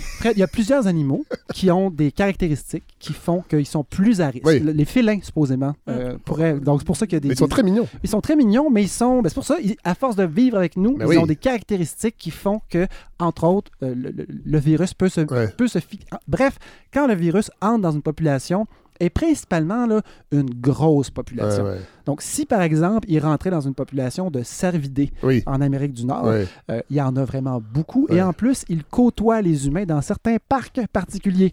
Euh, dans- et là, le virus peut, on s'en rend pas compte du tout. Ouais. Donc, on n'a aucune idée s'il serait pas dans, les, dans certains bovins en ce moment ou ailleurs. Et le virus mute, Ouais. mute. Et le fait qu'il soit dans un animal, évidemment, il rencontre toutes sortes d'anticorps qui n'ont rien à voir avec ce que nous, on a. Et si jamais, ce que les Américains et les Anglais appellent un spillback, c'est-à-dire un- une, comme une éclaboussure à l'envers, c'est-à-dire une fois que le virus se déverse vers les animaux, reste là-dedans un certain temps et ensuite rejaillit vers l'humain, il peut avoir toutes sortes de caractéristiques vraiment bâtardes, notamment des, des mutations Des variants, additionnelles ouais. comme le variant Omicron Oui. présente. Oui. Le dernier, et c'est sans doute celui-là qui est le plus, euh, le plus plausible, c'est que le virus soit entré dans, et on avait parlé de ça au tout début de la pandémie, dans une personne immunosupprimée. Et là, ce qui se passe, c'est que la personne est envahie par le virus, développe des anticorps. La personne ne meurt pas, mais les anticorps ne sont pas tout à fait suffisants pour éradiquer le virus. Le virus Ils sont un peu poches. le virus, Fred, tout, le- tout ce qui était ciblé par les nouveaux anticorps Ouais. mais pas tout. Et donc, une sélection naturelle des virus les plus puissants, les plus nouveaux, dans la personne même. Et elle n'est pas obligée de le donner à quelqu'un d'autre. On n'a pas besoin d'une population entière pour avoir une mutation, un cycle de mutation, un autre cycle. D'habitude, c'est ça qui se passe. C'est d'une personne à l'autre que les, les mut- les mutations s'additionnent. Dans ce cas-ci, c'est au sein même d'une personne, parfois pendant des mois. Et là, le virus sort, et là, il y a 25 mutations. Et malchance, ces mutations-là, ben, ils ont été entraînées pour évader toutes sortes de stratégies de cet humain-là. Et si ça correspond à des points faibles d'une population, ben, le feu prend. Ouais. Et c'est sans doute ça, Ouais, ouais. Fred. C'est sans doute de là que vient ce bon vieux Omicron. Oui, Euh, Fred, j'aimerais ça. Est-ce est-ce qu'on avait l'extrait ou pas? j'en ai, Oui, euh, j'en j'aimerais ai ça. sorti un. Pour, pour ceux qui sont. euh, pour ceux qui sont un peu euh, déprimés par Ah. Omicron, Oui. J'aimerais ça déconstruire un peu dans votre tête. Oui. Connaissez-vous le, le groupe québécois Omnicron Oui. Qui a disparu. qui a disparu, Oui. contrairement au virus. Oui, euh, fait. variant. Et Oui. euh, ben, par contre, ils, ils ont le tour de vous rentrer des ritournelles dans Oui. la Oh! tête. Oui. Il y a certaines ritournelles. Moi, je- quand j'entendais Omicron aux nouvelles, je pensais systématiquement Au début, à tout de certains suite, oui. refrains. Toi aussi, Fred? ouais, tout de suite. Ah, allez-y. Oui, oui. Je vous propose de vous rentrer ça dans la tête. Omnicron!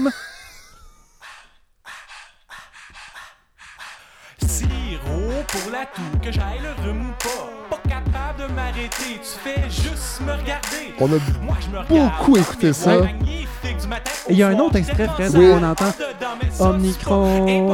Pute! Oui. J'entends ça maintenant à chaque fois. Ce salaud d'Omicron. Cidre, Je m'excuse même pas, les sauts fucking gabots, les sauts un peu crapauds. Tout ce que de ma tête va dans la tienne. J'avance dans ce monde comme j'étais He-Man. Pour qui tu te prends? Merci, God.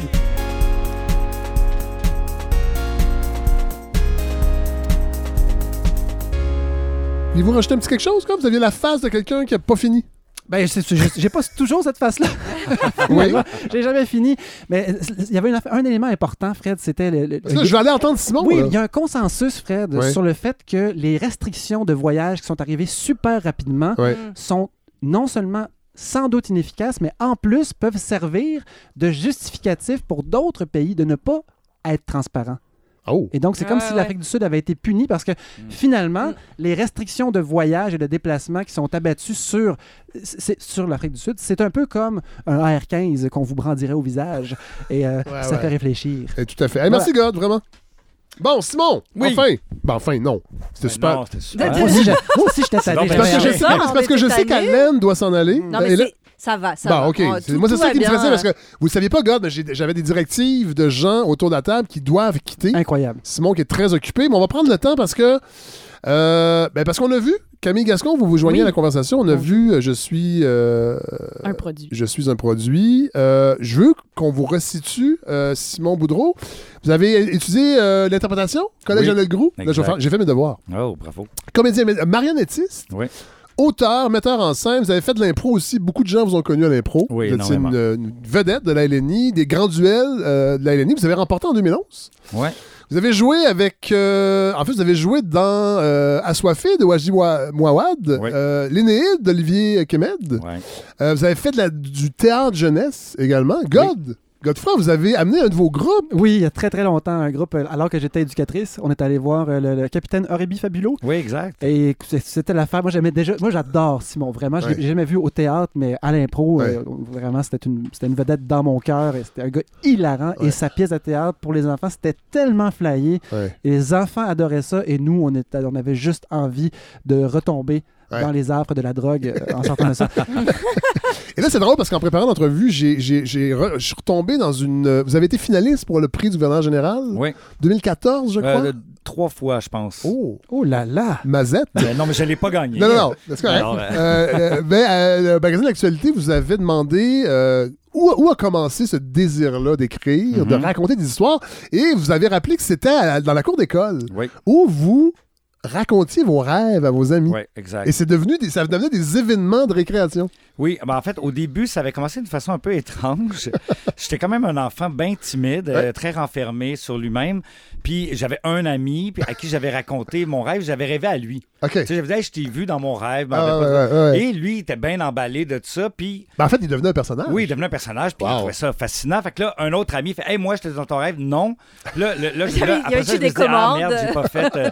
Et le lendemain, je me suis mis à inventer des faux rêves. Ah, ouais. Où là, je voyais les. Ah oui, toi, tu faisais ça, toi, ci. Puis là, j'ai comme vu le pouvoir du récit. Ouais. Et donc, euh, ça m'a ça m'a permis d'arrêter de me faire battre dans le cours d'école. Non, non, c'est pas vrai. Mais ça m'a permis d'avoir une place, de Oui. gagner une Oui. place tout d'un coup, euh, autre que celle de l'enfant timide. Ouais. Et donc, ça m'a amené à l'improvisation, ça m'a amené donc à, à l'écriture, à l'invention Ouais, d'histoires. ouais. Voilà. Et euh, une rencontre aussi adolescent avec le théâtre de Robert Gravel. Oui, Ça, ça va être marquant. oui, vraiment. Robert Gravel, c'est un artiste que j'aurais rêvé de rencontrer. Mon plus grand drame, c'est que quand j'étais à l'école de théâtre, moi, dans ma tête, j'allais finir, j'allais rentrer à la LNI, j'allais Ouais. rentrer, j'allais rencontrer Robert Gravel. ça, Ouais. C'était comme, j'attendais et juste tout, ça. et tout allait se dérouler par la Ben, suite. je sais pas quoi, mais tu sais, j'allais rencontrer cet homme-là que j'idolâtrais. Ouais. Et il est décédé un an avant que je termine euh, l'école de théâtre. Ah. Et donc, quand j'ai fini l'école de théâtre, je suis effectivement rentré à la LNI, mais ça faisait un an que Robert était Ouais, mort. ouais. Et ça, ça, pour moi, là, j'ai vécu son- sa, sa mort comme un, un deuil, un, un deuil de, de professionnel, un Ouais. deuil de, de rêve, de fantasme. De, Ouais. ouais, Non, vraiment. non, mais je peux comprendre. Moi, je l'ai pas connu parce que j'ai pas étudié en théâtre, mais moi, mes premiers souvenirs de télé, c'est la boîte aux lettres. Hmm. Euh, avec Robert Gravel, il y avait Francine Ruel et Elisabeth, Chou- euh, Elisabeth euh, Dorothée Berman. Euh, et Robert Gravel, je dire, j'étais. Et après ça, moi, l'impro aussi, c'était bien important. Moi, quand j'étais jeune, c'est le rire Hmm. qui m'a sauvé parce que j'étais timide.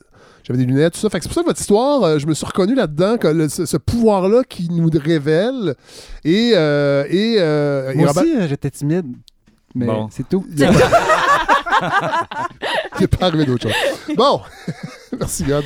Euh, et là arrive, est-ce que c'est Sauce Brune qui est la pièce qui a un peu... euh, Ben, euh, qui m'a fait connaître comme ouais, auteur. Vraiment, ouais, c'est Sauce Brune. Où vous donniez la voix à quatre femmes Ouais. qui normalement n'ont pas cette parole-là. Ben, en fait, ça se passe dans une cantine d'école secondaire. Puis j'avais décidé de créer une langue que j'appelle un québécois surréaliste où Ouais. j'utilisais le plus de sacres possible comme verbe, adverbe, Ouais, ouais. adjectif. Et donc, ça devenait une espèce de. Et j'avais créé aussi une hiérarchie des sacres parce que la pièce traite aussi du, du pouvoir, euh, de la hiérarchie, Ouais, si on veut. ouais. Et donc, la, la, la chef cook avait le tabarnak. Et c'était ben, donc et celle qui était en bas avait seulement Hostie Chris, puis quand elle était vraiment wide, elle disait Calice. Fait que tu sais, c'était vraiment il y avait une hiérarchie que le public connaissait pas mais qui créait une musicalité. Ouais, euh. ouais. Bon. Et là, euh, vous êtes en résidence d'écriture à la licorne? Oui. Bon, parlez-nous de ça un peu, parce que je sais qu'on l'entend souvent dans le dans le, le- dans les entrevues. On entend souvent Ah, cet artiste-là est en résidence. Mm. Qu'est-ce que ça veut dire concrètement pour un créateur ou une créatrice d'être en résidence dans un théâtre? Moi, je cherche encore la réponse. Non, non, hein, non, c'est pas vrai. Non, ben en fait, une résidence, c'est comme un- c'est comme une main tendue, c'est comme un intérêt. C'est comme dire, euh, tu peux venir utiliser. Ben, il y a plein de, de- de choses concrètes, comme Ouais. je peux aller écrire là si je veux. Mais surtout, il y a, il y a un premier œil extérieur. Tu sais, OK, je vais lire. De, de quoi C'est quoi ta prochaine pièce, ton Ouais, envie? ouais, ouais. Juste d'avoir un interlocuteur, juste de dire, ben, j'ai envie d'écrire là-dessus, euh, mais je sais pas encore quelle angle. Puis là, la personne va te poser des questions. Et aussi, quand la pièce prend forme, ben, c'est une première. euh, il y a une porte ouverte à dire ben, ça- ton travail nous intéresse, Ouais. donc cette ça nous veine-là, intéresserait. cette veine-là, vas-y, c'est intéressant. Ça nous intéresserait de, de, de- de le co-diffuser ou de le produire. Donc, il n'y a pas de garantie que la pièce soit présentée dans les murs de la licorne? Non, Mais c'est a- comme un accompagnement euh, presque dramaturgique. Oui, ou, un euh, accompagnement dramaturgique. Il n'y a pas de garantie, mais il y a un désir de Ouais. travailler avec. Oui, on peut arriver peut-être en bout de ligne, Hey, cette pièce-là que tu as écrite finalement, elle correspond pas à ce que la licorne veut faire, mais quand même intéressante. Tu peux essayer de la proposer ailleurs. Mais dans, je te dirais dans 99,9% des cas, il y a un intérêt Ouais. à l'accueillir à la licorne, bien sûr. Et là, ce, euh, je suis un produit, euh, ça fait, ça, ça- le- l'élaboration a duré plusieurs années. Ben en fait, ça a commencé un an avant la pandémie, donc il y a 15 ans. Et euh, non, non, dans le monde d'avant. dans le monde d'avant. Mais donc, puis la pandémie veut, veut pas m'a arrêté en cours d'écriture. Ouais. Et tu sais, tout le monde dit Ah, ben la pandémie, c'est parfait, tu vas pouvoir écrire. Moi, je sais pas comment les gens l'ont vécu, mais moi, ça a été. Non, il y a deux camps. Hein? Ouais, moi, je suis dans le camp de ceux que ça n'a pas fonctionné. Non, je comprends. Et donc. Allô, euh, Simon. Allô. Et donc, j'avais un deadline. Ben, j'avais un deadline fixé par moi-même Oui, oui. où je me disais, je veux l'écrire, je veux l'écrire. J'avais quelques scènes, j'avais la prémisse de départ. Puis j'ai décidé finalement euh, de travailler d'une façon. J'ai jamais travaillé de cette façon-là, de demander aux acteurs. J'ai approché cinq acteurs, les Ouais. cinq qui jouent finalement, pièce, mais en leur disant juste. On va, on les nommer Éric Bernier, Alexandre Dano, Louis-Olivier Moffett, Ouda Riani et Catherine Ruel. Oui. Oui. Donc, j'ai approché ces cinq acteurs, actrices formidables-là. Oui. Et je leur dis Voulez-vous travailler à un laboratoire? Je ne sais pas ce qui va arriver avec la pièce, mais juste comme lire les scènes puis jaser. Ouais. Puis donc, ça s'est fait par Zoom, Oui. vu pandémie. Et donc, euh, on lisait des pièces, on jasait des thèmes. Euh, tu sais, il y avait quelque chose de Ouais, bien ouais. Décontracté, décomplexé. Puis moi, ça me poussait dans le cul aussi. On me disait OK, on se revoit le mois prochain. Fait que là, ouais. j'écrivais d'autres Il y avait, des dates de tombée, il Ouais. fallait avancer. Oui, fait que ça m'a permis vraiment d'écrire avec eux. Et vous dites, vous, dites vous aviez une idée parce que euh, une des pièces, je ne sais pas si c'est la pièce précédente directement, qui était Aziz? Non, la pièce précédente, c'est Comment je suis devenu Ah. musulman. Voilà. Bon, qui. qui... On va en parler tantôt, Ouais. mais Aziz, il y avait ça, cette idée-là, de réfléchir un peu sur. C'est pas le même angle, mais sur la, surcommercialisation, sur la, pression du système économique sur la vie des individus. Euh, oui, mais vraiment d'une autre façon. Oui, oui. C'était plus. euh, Aziz, il y avait quelque chose sur le, le- le clash des classes sociales, euh, sur la, la- la- la hiérarchie. Encore la hiérarchie, c'est un thème qui, qui m'habite beaucoup. Puis sur, sur la, difficulté, des fois, que même avec plein de bonnes intentions, on peut arriver puis foutre la merde. C'est-à-dire, le personnage de, dans Aziz, c'était un, un jeune étudiant qui se ramasse dans un centre de tri où il y a un peu de magouille, si on veut. Puis lui, plein de bonne volonté, veut changer ça. Il, veut, il veut que ce soit pur, il veut que ce soit. Mais en moi, je dis, il est un peu comme un casque bleu en Afghanistan Ouais. à l'époque. Fait il arrive avec ses gros sabots, il veut tout changer, mais dans le fond, il, il- il déconstruit tout en voulant Ouais. aider. Il fait plus de mal Ouais. parce qu'il n'est pas vraiment au courant de, de ce qui se passe des- Ouais. des- réellement à la- Ouais. à l'intérieur des Mais gens. Aziz, on était carrément dans une autre, disons, euh, en termes de hiérarchie, Oui. de classe sociale, on était totalement ailleurs parce Oui. que c'était l'armée du salut, en Oui, fait. Alors vraiment. là, qu'on se retrouve dans un bureau de marketing très... euh, C'est autre chose. Oui, mais Très parlons, huppé, parlons, ouais. ouais. Installons un peu le- le- la pièce. Donc, euh, euh, c'est euh, Jeff, qui est joué par Eric Bernier, qui est un, qui est incroyable. un- oui, vraiment, Oui, oui. euh, jeune entrepreneur dynamique, que sa firme de marketing. On va aller écouter un petit extrait.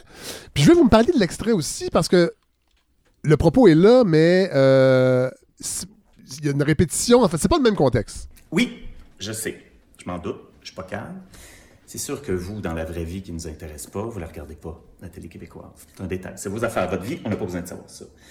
Vous avez juste à dire que vous regardez quelque chose qui joue présentement, là. Hein? Je, je sais pas. J'en ai pas qui me vient. Je, je la regarde pas, moi non plus. Anyway. Au pire, vous dites Guylaine Tremblay. Elle doit bien jouer dans quelque chose quelque part. Radio-Canada. Faut juste que vous ayez l'air de la madame immigrante, heureuse d'être ici, qui a encore son accent tellement adorable, intégré à notre culture sans qu'elle ait perdu ses racines. Right? Vous avez juste à dire que vous écoutez telle émission avec telle actrice qui est tellement bonne, puis vous écoutez ça en préparant vos vermicelles de riz.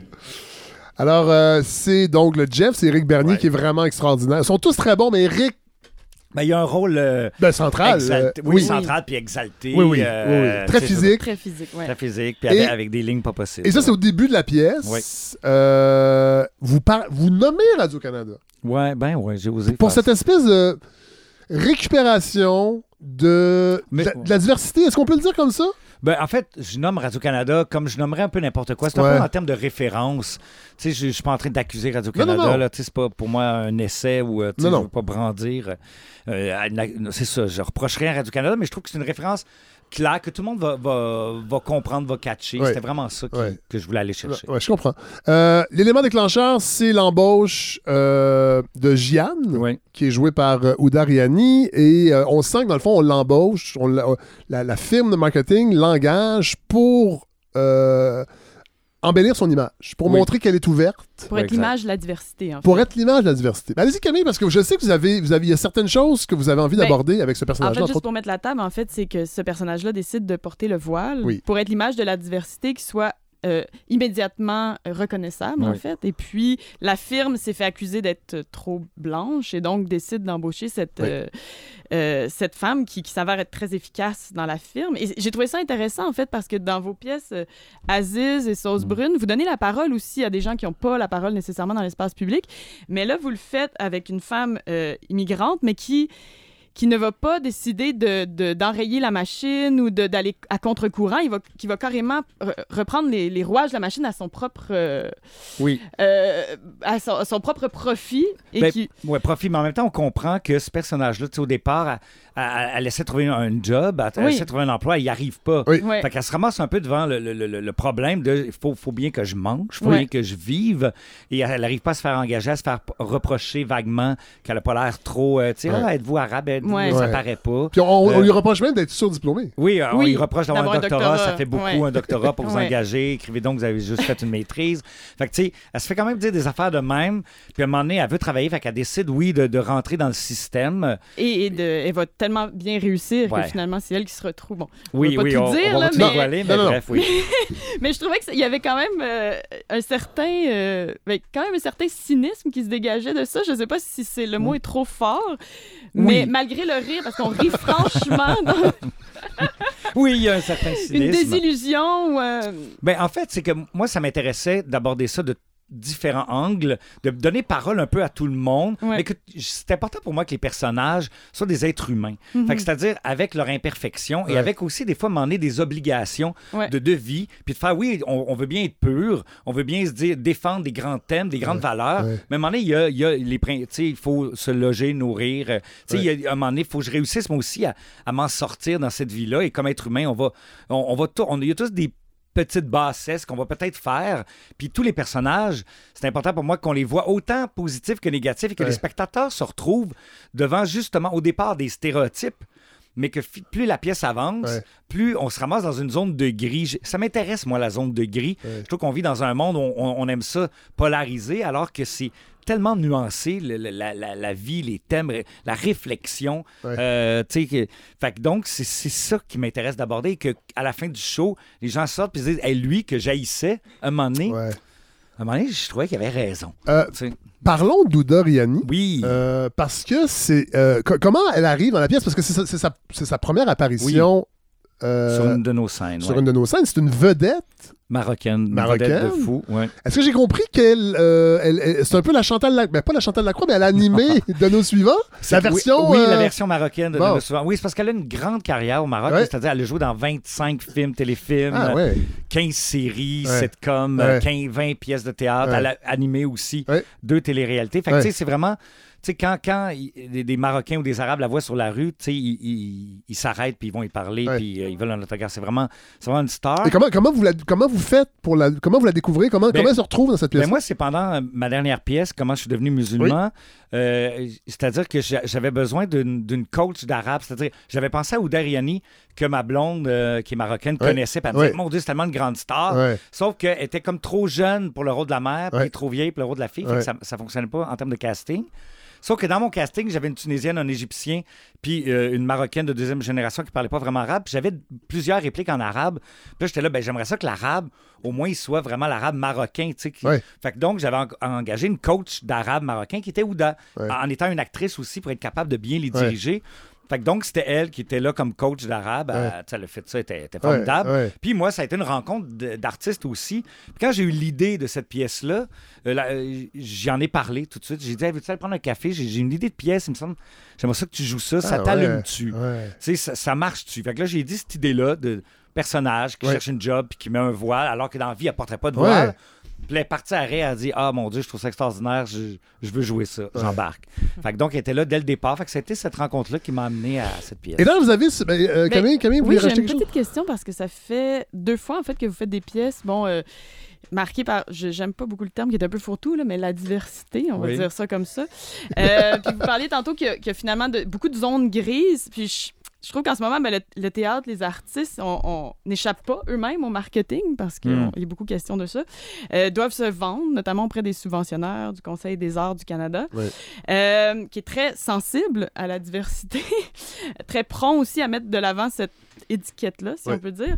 Euh, puis je me disais, euh, c'est votre spectacle aborde la récupération de l'idée d'inclusion, de la diversité, Mm. et en même temps a à quelque part bénéficié, si je peux dire, de cette diversité-là.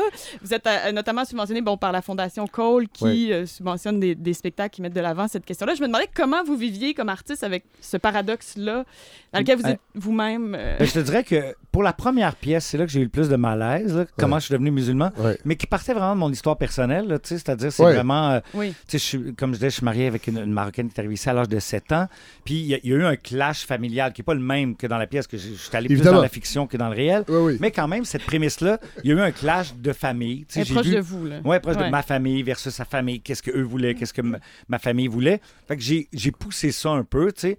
Puis je trouvais qu'il y avait quelque chose d'intéressant. Mais au début, c'était Denis Bernard qui m'avait invité comme, euh, comme auteur en résidence. Puis j'ai, j'avais parlé de cette idée-là en me disant, mais je me sens, j'ai pas vraiment envie de l'écrire. Je trouve Ouais. ça comme opportuniste. Ouais. Puis lui m'avait dit, oui, mais c'est, c'est ton histoire. Il dit, c'est trop écœurant. Oui. J'ai dit, j'ai dit, moi, je t'encourage à l'écrire. Il faut que tu le fasses. Puis C'est vraiment lui qui m'a amené à le faire.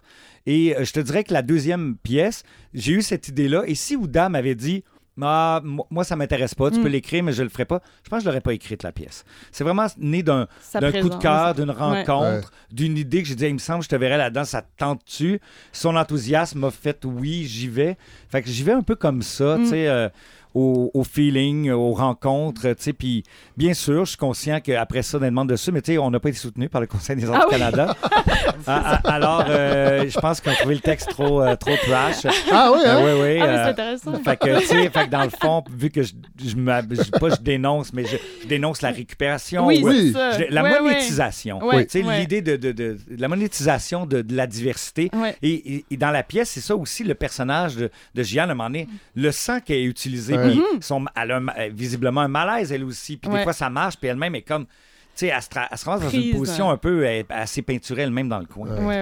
Euh, bon, comment je suis devenu musulman, il y avait, euh, il y avait des sujets potentiellement euh, polarisants. Je pense que vous avez réussi, entre autres avec l'humour, à les éviter, Ouais. mais à les aborder quand même. J'avoue que le, le- le discours autour du voile dans la pièce, au début, on a peur. euh, Finalement, ça se passe bien, mais il reste une sorte d'ambiguïté. Puis je lisais dans, dans- dans certaines entrevues que vous avez données que vous vouliez pas tomber dans le jugement ou la morale, mais forcément de- d'aborder un sujet polarisant. J'imagine que il y a des précautions énormes à prendre quand on écrit sur des sujets comme ça. Oui. Ben, c'est sûr, le sujet du voile, beaucoup Surtout dans une pièce qui dénonce la monétisation de Mm. tout symbole. Oui. Ben c'est sûr que j'ai comme j'ai pris un élément atomique là, tu sais. Ouais. Fait que donc j'avais des gants, des pinces, puis j'étais bien équipé. Mais euh, je te dirais beaucoup la présence d'Ouda encore là, beaucoup Ouais. de discussions Ouais. Sur ce que son personnage dit. Puis des fois elle m'amenait des nuances en disant ah, Parce je que ça va à contre-courant de ce qu'on entend beaucoup ces Ouais. temps-ci. va- En tout cas, dans, dans la pièce, je dirais pas exactement quoi parce que je veux que les gens aillent la voir, mais c'est Mhm. quand même. Je dirais pas que c'est un vent de fraîcheur, mais ça allait à contre-courant. Oui, je me suis dit, oh, il y a des gens qui aimeront pas ça. Ben, en tout cas, à date, j'ai pas entendu. Tant Ben, mieux. il doit en Le avoir. C'est sûr qu'il y en a. Oui. C'est sûr qu'il y en a qui sont offusqués, probablement, parce que c'est comme. Parce que je prends pas position, parce que je suis Ouais. pas en train de dénoncer Ouais, le ouais, voile. voilà, voilà. Je suis pas en train de dire, ah, le voile, c'est pas bon, c'est Ouais. mauvais. Non, qu'on- en fait, je dis pas que c'est bon non plus. Je dis rien, ultimement, sur le voile. et, même le C'est per- vrai. et même le personnage de Gian le dit. Et en fait, c'est quelque chose de très présent, dans, en tout cas, dans la culture arabe marocaine. Et c'est Ouais. Ouda qui me disait ça. Tu sais, dans le fond, le voile, on n'en parle pas. C'est-à-dire, ça devient vraiment un choix personnel. Ouais, ouais. C'est-à-dire que si une voilée est avec une non-voilée, la, la, la voilée va pas dire à la non-voilée pourquoi tu te Ouais, voiles pas. Puis la non-voilée va pas dire à la voilée pourquoi tu te voiles. ils font comme tu vis tes affaires, Ouais. moi, je vis mes affaires. C'est Ouais. vraiment cette logique-là. Puis c'est important pour elle. Il y a une phrase qu'on qu'on avait rajoutée qui un- elle dit même en c'est un choix personnel. Le voile quelque part, Mhm. moi, je m'en sac, là, Ouais. tu sais. Puis euh, c'est important, cette parole-là, cette nuance-là. Ouais. Je, la, je la trouvais belle. J'avais envie que ce soit ça, en fait, qui soit au- ma, ma prise de position. Ouais. Euh, Camille Gascon, j'ai survolé rapidement vos notes euh, avant l'enregistrement et vous avez, vous avez fait remarquer quelque chose d'intéressant sur le rire. Euh, oui, mais en fait, euh, je, ben, je trouvais que le rire était. En fait, moi, ça faisait longtemps que j'avais pas ri comme ça au théâtre. là. C'est vraiment. Oui, tout à fait. ça- ça- euh, Peut-être parce que je vais pas assez au théâtre d'été, ceci dit. je vais m'y remettre. Mais. euh, Non, je- mais c'est drôle, vous dites justement, vous faites une blague sur le théâtre d'été, comme si on était à une époque où pour rire au théâtre, c'est presque toujours Mm. au théâtre d'été. Puis Ouais. sinon, Ben, on a un problème. Le, le- le milieu du théâtre a un problème avec le rire. Oui. Ça, avec la mais comédie. une certaine prétention. On regarde ça de haut, peut-être? En fait, on a cette espèce d'idée étrange que la comédie, c'est facile. Ouais. ouais. Puis que la comédie, c'est du théâtre d'été. Et je trouve que le milieu du théâtre, ça fait des années que je prône ça. Je trouve que le milieu du théâtre se, se coupe Mhm. d'un grand genre qui est la comédie, un grand fait. genre varié. On s'entend, tu peux faire plein de genres de comédie, Oui, sociale, noire, euh, ben, bref, toutes sortes de rire. toutes Oui, sortes de oui, ça. et euh, il y a un certain snobisme même de, Mm. de dire à une pièce, quand il y a de la comédie, de dire c'est une comédie. Si on va dire, ah, c'est une comédie dramatique, Euh, c'est une comédie sociale. ouais, ouais. Là, tout d'un coup, ça le légitimise, mais on dirait que le théâtre est, est encore complexé, peut-être à cause de la présence de l'humour, à, à cause de... Ouais, au Québec, on a comme un rapport particulier. L'humour Ouais. est tellement omniprésent que peut-être le théâtre a décidé, Ah, nous, on veut pas faire ça. on n'ira pas là. Oui. Puis ça m'énerve Ouais. euh, beaucoup. Avec je, sais, ouais. je sais que je suis snobé des fois par certaines personnes du milieu de théâtre parce que je fais de la comédie puis que je dis que moi, je me considère comme un auteur de comédie. Ouais. Je le crie haut et fort et je, je l'assume. Vous le revendiquez. Je le revendique malgré euh, ce qu'on peut me. malgré le, le regard méprisant qu'on peut avoir là-dessus. Et ceux qui s'essaient à l'écriture de comédie se rendent compte que c'est tough. C'est Ben oui. c'est un art. Mais j'ai trouvé intéressant qu'on on rit beaucoup avec Jeff Hmm. de ses, ses- Il y a tellement des répliques assassines, notamment par rapport à son assistante. Oui. Et on dirait, dans la vraie vie, qu'il serait dans une relation toxique ou de Complètement. qu'on dénonce beaucoup aujourd'hui. Et là, on rit avec lui de son Oui. assistant. Il y a quelque chose quand même d'assez... qui, qui, qui fait du bien. Ah c'est-à-dire vraiment, Qui, ouais. qui dédramatise. Bon, on est au théâtre, Oui. tu sais, on veut pas que ça arrive dans la vie, voilà. Mais je trouve que par cette euh, voix-là, s'il y a quelque chose... On, on se sent un peu mal et en même temps, ça... ça- En fait, pour, pour, pour montrer comment on rit, euh, moi, j'étais assis euh, Ah oui, derrière nous, il y avait Christine Morancy et Maurice, Oui.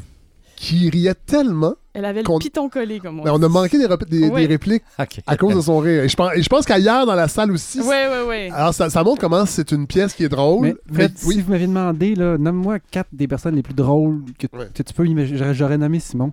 Oui. C'est, comme auteur, je, je, je vous ai pas vu beaucoup, mais autrement, oui. Puis vraiment, c'est, ça m'étonne pas là, que vous, vous ayez ri, ri pour vrai dans la qualité. Ça m'étonne pas. Je veux, je veux rebondir sur Mais attendez, le- attendez, Oui? Camille, mais God, vous, vous touchez le point important, c'est le rire. euh, c'est un rire de qualité. Puis moi, Oui. évidemment, Simon, je vais être d'accord avec vous parce que ça fait des années que je fais ce métier-là, c'est-à-dire de- d'essayer d'aborder des sujets d'actualité en me servant du rire. Mhm. Mais pas pour juste rire, parce qu'on peut réfléchir, mais vraiment de façon dense grâce au rire. Puis il faut, faut pas snobber le rire, au contraire. Mais le rire, c'est la meilleure façon de s'adresser au plus grand nombre. En plus. Quand on En veut plus. dire quelque chose, Mais totalement. c'est la- c'est presque la seule façon, en fait, d'aller rejoindre des gens qui, a priori, voudraient pas qu'on leur parle de Mm. voile, voudraient pas qu'on leur parle Ben, d'immigration et ou diversité, Ouais. mais qui, là, vont dire, ben, ça, ça me permet de rentrer là-dedans, puis de... En fait, pas qui irait même, Hélène, qui irait même pas au théâtre. Non, yes. probablement. je pense, sans- Il y a ça aussi, Ouais, je suis sûr que c'est une effectivement. porte d'entrée pour bien des gens. Énormément. Un, un des commentaires que qui me fait souvent plaisir, que j'entends régulièrement, parce que les gens viennent me voir, ils, me disent Je vais pas souvent au théâtre, puis j'aime pas tant, j'aime pas ça vraiment, mais, Mais- je te suis. Wow. J'adore ça, je, je- je ris, ça me fait du bien. Puis moi, j'arrête pas de dire que je veux faire aussi un théâtre populaire sans être populiste. J'aime ça m'idée m'adresser au grand nombre Ouais. et que tu n'as pas besoin de, de clés spéciales pour venir voir ma. Est-ce que. Gracien, Gélina, c'est donc vous parlez de ça, ça me rappelle. En fait, ça, m- ça m'a. Je trouve que c'est un peu la même démarche qu'avait avec les Friedelindad, entre Oui. autres, qui était vraiment un, un théâtre pour tout le monde où le rire servait à réfléchir. Oui, exact. Oui, Sans hiérarchie, on prenait- tout le monde pouvait venir. oui. Oui, c'est ce que je cherche à faire. Très noble. Euh, Camille Gascon? je voudrais rebondir parce que c'est vrai que je- le rire est assez. euh, au- autant, en tout cas, est assez rare, je trouve, sur les scènes, mais aussi, vous êtes un peu à contre-courant parce qu'en ce moment, il y a vraiment une tendance dominante du documentaire, de Mm. l'autobiographique sur scène. Euh, le personnage, genre, au sens un peu plus traditionnels, puis le quatrième mur ne sont pas très à la mode, ce que vous assumez complètement euh, dans, dans votre pièce. Puis en assistant à Je suis un produit, je me disais, est-ce que notre soif de vérité, on Mhm. parlait tantôt de ça, de témoignage à la scène, mais aussi dans la vie, euh, nous fait peut-être oublier qu'un témoignage qui nous touche, c'est avant tout une bonne histoire. Puis c'est ça, je trouve, qui traverse Je suis un produit, c'est que finalement, on se met en scène et, et l'important est de raconter une bonne histoire, autant en marketing que, que, sur scène. Donc, je trouvais intéressant de passer par la fiction, en fait, pour nous amener sur le terrain de cette réflexion-là, sur, sur les histoires qui nous traversent, finalement. Nous. Ben, je reviens au récit. La force du récit. Ça ramène à la cour d'école? Oui, ça ramène, ça, à la cour d'école. voilà. Moi, ce que j'aime ça me faire raconter des histoires quand je vais au théâtre. Fait que je fais un théâtre comme ça, où oui, des fois, je vais briser le quatrième mur. Oui, je flirte avec l'autobiographie comme dans Comment je suis devenu musulman. Mais ultimement, moi, j'ai- j'aime mieux manipuler mon récit pour, pour qu'il soit le plus fort, le plus intéressant, le plus riche possible. La vérité m'intéresse pas tant que ça. Mm. tu sais, euh, voilà. Yes! Bravo! Ben, Simon Boudreau, merci beaucoup. Euh, cette saison, on voulait parler de théâtre euh, plus et euh, je pense qu'on a brisé la glace. Euh, ça fait longtemps qu'on se connaît. Euh, Fait que j'étais content aussi de, de- de- de- de- que vous soyez le premier à venir nous voir. Puis il faut quand même le dire aussi, c'est que oui, on est beaucoup écouté à Montréal, mais on est écouté partout au Québec. Et la pièce Je suis un produit, là pour l'instant, elle est à la licorne jusqu'au 18 décembre. Ouais, en mais... fait, le 19, on a rajouté Ah, une bon, supplémentaire. Le 19 décembre. ouais. Mais éventuellement, ça va se promener aussi Oui, ça, à Québec prochaine. et en va- tournée. Oui, va à Québec à l'aborder euh, en novembre-décembre euh, prochain. Puis on est en train d'établir la tournée. La date, y a- les diffuseurs sont venus, sont bien emballés. Wow. Fait que je pense qu'on va avoir une belle tournée, une belle Fait- vie pour ce spectacle. Fait que le show va se promener. Mais merci beaucoup. On rappelle, c'est avec euh, Éric Bernier, Alexandre Dano, Louis-Olivier Moffett, Ouda Riani, Catherine Noël. Et vous- on n'a pas parlé, mais vous avez fait la mise en scène aussi de Oui. votre propre texte. Oui, ça fait une- quelques Ouais. shows que je fais ça. C'est bien ça, d'être en contrôle. Je comprends ça. C'est tout à fait. J'ose le risque. Ben, je, je dirais quand même quelque chose de schizophrénique, mais quand je commence la mise en scène, je me détache vraiment du texte et je deviens Ouais. assez impitoyable vis-à-vis du texte, même plus que les acteurs. Des fois, les acteurs s'attachent à des répliques. Je fais non, non, non, c'est c'est plate, là, ça Ouais. manque de rythme, tu sais. euh, mais oui, j'ai- j'aime ça. Bon. Ben, euh, merci. Euh, J'espère que ça va donner le goût aux gens d'aller voir euh, Oui, cette pièce-là. C'est vraiment une. euh, une pièce qui fait du bien parce qu'on parce qu'on rit puis on en Oui. a besoin. Puis je pense que ça a joué aussi. C'est un, un des premiers shows que les gens ont vu après la pandémie. Oui. et c'est exactement ce qu'on avait besoin Euh, Simon Boudreau. Merci. Godefroy Larando merci. Merci tout le monde. Camille Gascon merci de m'avoir appuyé dans la, les questions euh, pertinentes sur le théâtre. Euh, sinon je serais pas arrivé. Euh, Hélène Faradji merci. Nous on se retrouve la semaine prochaine. Euh, il va y avoir entre autres Jonathan Livernois qui va venir nous J'en dis pas trop parce que j'ai pas fini de lire le livre, mais vous allez voir, c'est un sujet qui semble niché, mais qui, qui est qui l'est moins qu'on pense, mais ça va être mon défi de le rendre. Euh, la naissance de la littérature chez les politiciens québécois au 18e et 19e siècle.